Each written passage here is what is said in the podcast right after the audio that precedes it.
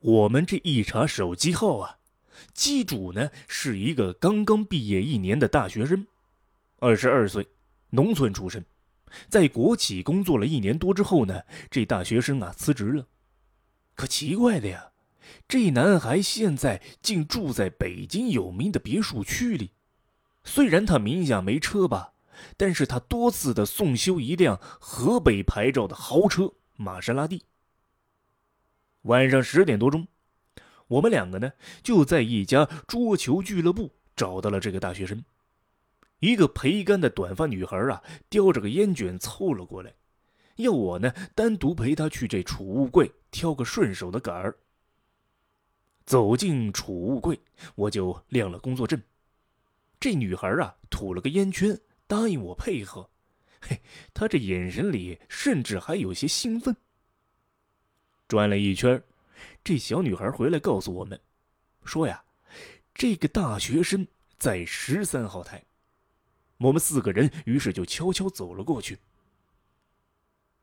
警队审讯室内，我们用这案件信息点了他，而这玛莎拉蒂男孩呢，正是一脸茫然，自称完全就不认识赵翠玉。那天凌晨，确实有个陌生人给我打电话。但我接起来只听到微弱的声音，有点像喘息，还有点像呻吟。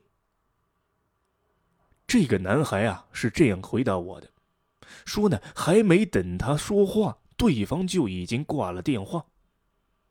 一查这个玛莎拉蒂男孩的开房记录，我们当即就明白了，他正在和一个四十三岁的女领导多次开房。凌晨一点多呀。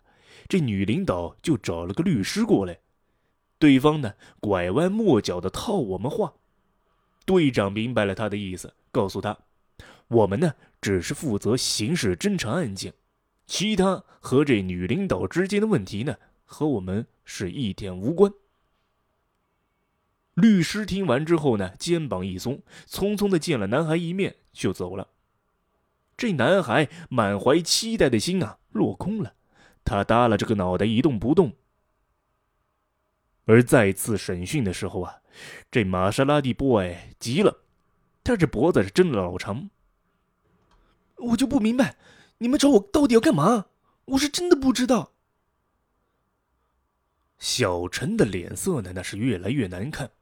他呀不肯放弃，不久呢就请来总队的测谎专家。在测谎室里。心跳、血压、皮肤，那所有的电数据呢，在屏幕上不断的显现。而测谎室外，小陈听着屋里传来的对话，而他的拳头却攥得指节发白。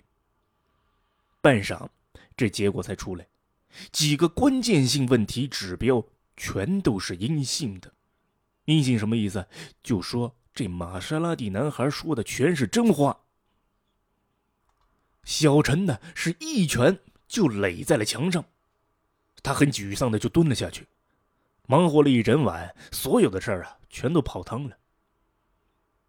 隔天夜里的七点多钟，传唤的时间呢，已经到了二十四小时，我们呢，不得不就释放了这个玛莎拉蒂 boy。这男孩钻进了朋友开来的那辆蓝色玛莎拉蒂轿车。而车尾部呢，有块明显的三角形刮痕。一个刑警同事呢，故作夸张的绕着车转了一圈，啧啧的调侃说：“嘿，这车真不错，但是，为什么你这后面不修一下呀？怪难看的。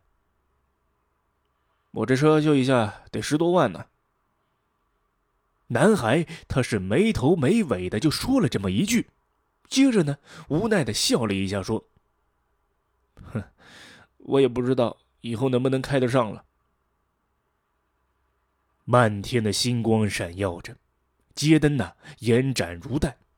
小陈就这么目送着这雪亮英挺的玛莎拉蒂飞驰而去，然后呢是一个人躲进了宿舍，哭红了眼睛。数天之后，侦查毫无进展，家属那边呢又不断的投诉，队长最终决定啊。把这案件移交给钦财队开展工作。就在办理移交的过程中啊，小陈像一阵风一般的闯进了办公室，他双脸红肿，手里呢拿着叠厚厚的通话记录。队长，我找到证据了。通话记录上显示，在案发的前后啊，有一个神秘号码曾经和赵翠雨联系过，但是在这手机上，这个号码被删除了，而且。这张电话卡呀是装卡专用，案发之后，这卡立刻就办理了注销。也就是在死者账户被取款的当天，这个号码和另一张专用电话卡呢有过通话记录，以及发送了条短信。短信的内容非常的短，只有一组数字，就是死者的那张招商银行卡的账号和密码。队长只是沉吟良久，然后呢，就从这清查队的侦查员手中把这案卷拿了回来。小陈，我给你三天时间，记住，这是最后的三天时间。小陈默不作声，他直视着队长，然后呢，用力的点了点头。